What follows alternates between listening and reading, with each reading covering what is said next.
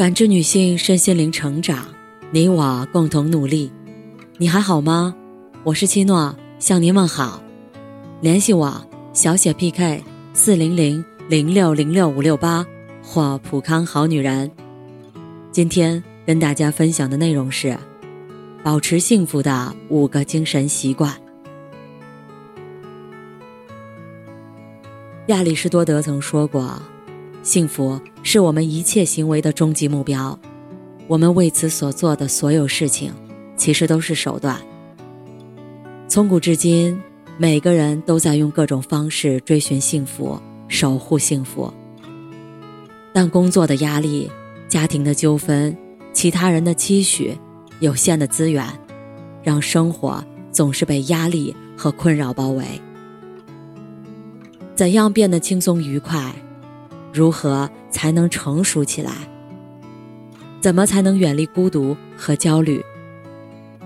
卡耐基分享了自己对幸福的思考：用沉默代替指责。卡耐基高中的棒球教练给他讲过一个故事。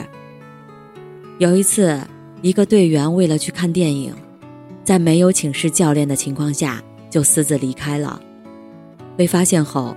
他很害怕，觉得教练一定会狠狠惩罚自己。没想到，教练一句话都没说，就像不知道一样，根本就没有惩罚他的意思。不过在那之后，这位队员再也没有自私离队、逃避训练。很多年后的一次队友聚会上，他真诚地对教练说：“那时候，我真的非常难受。”特别想让教练狠狠惩罚我一次。面对别人的失败和错误，用沉默来代替责骂，等于给了对方能静下心来认真思考、自我反省的机会。用这样的方式来对待那些犯错误的人，往往会比直接指责的效果更好。不盲从，年轻人和不成熟的人。总是害怕自己会成为别人眼中的另类，所以总是会按照周围人的标准来要求自己，包括着装、行为、语言、思想等等。当大多数人反对我们的时候，我们就开始怀疑自己的想法，很容易认为错的是自己。据作家爱默生说：“作为一个独立的个体，每个人的内心都很完整。”并且不容亵渎。随意的附和别人，并不是真正的人会做到的事情。当我们站在别人的立场上，想要改变自己的时候，我们就已经走上了错误的道路。普林斯顿大学校长哈罗达斯认为，只有坚持做自己，人们才能够得到自己为什么来这个世界，来这个世界干什么。以后要干什么？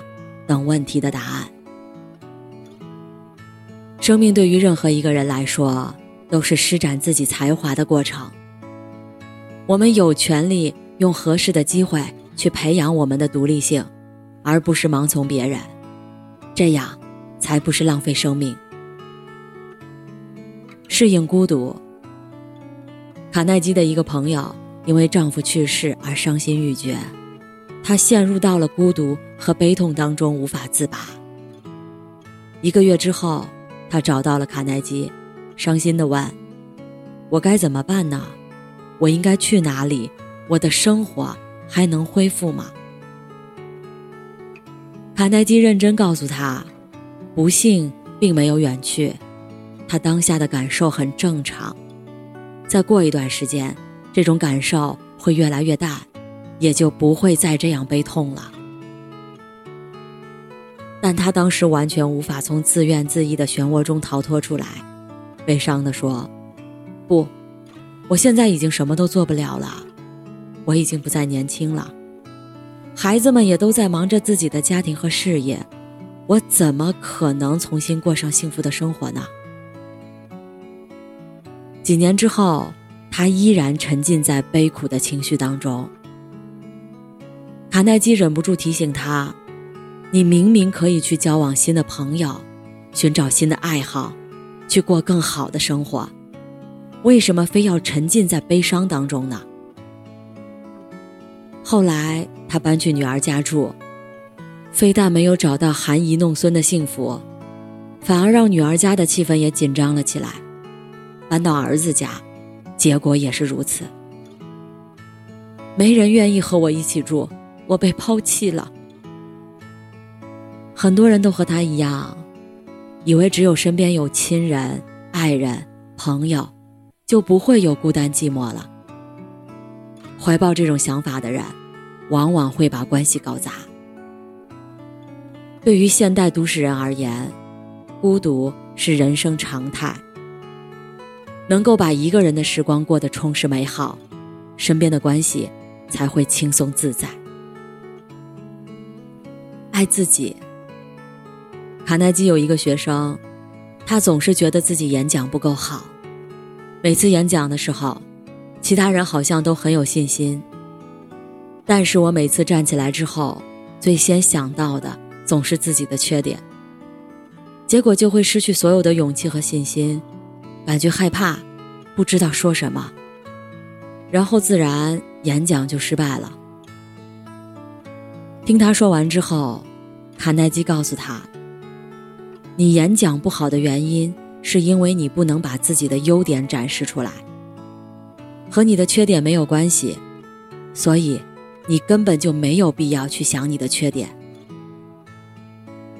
我们很难做到爱自己，同样是因为我们总是盯着自己的缺点看，把缺点放大到足以掩盖优点所释放出来的光芒。一个成熟的人，能够像忍耐最爱的人一样，适当容忍自己。也不会因为自己的错误而惩罚自己。所以，想要做到爱自己，忍受自己的缺点，是一项必要手段。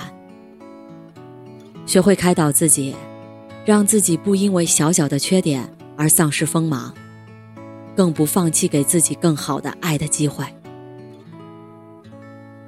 算一算，你得到了什么？叔本华说。人生中最最不幸的一件事儿就是，我们很少会去思考眼前所拥有的，却总是念念不忘那些还没有拥有的。它带来的灾难，会比所有的战争和疾病都严重。帕马先生是个生意人，他自认为每天工作非常努力，一开始生意也很顺利。不久之后，零件和原材料很难买到。让他的生意陷入危机。帕马先生变得非常烦躁，对人也很刻薄。无论员工还是家人，都对他敢怒不敢言。又一次发脾气的时候，一个残疾的年轻人对他说：“看看你的样子，好像全世界只有你有烦恼似的。你看我，不但被炮火毁掉了半张脸，手也只剩下了一只。”如果我是你，我会认为自己很幸运，很满足。帕马先生听了，不由得心生愧疚。在看到自己失去了什么的时候，算一算自己得到了什么东西。正是得到的这些，占用了你的运气。世界上最好的医生是有节制的生活和愉快的心情。对当下的拥有。心存感恩，才能保持愉快的心情、健康的身心。哲学家罗素说：“幸福的人是真实的生活着的，他们有着自由的情爱和广泛的兴趣，他们通过这些情感和兴趣，把握住了自己的幸福，而这又让他们自身成为其他很多人的兴趣和情爱的目标。”与其问自己是不是幸福，不如去探求一个更有注意的问题：怎样才能更幸福？也就是说，幸福是一个需要长期追求、永不间断的过程，而不是一个可以终结的句点。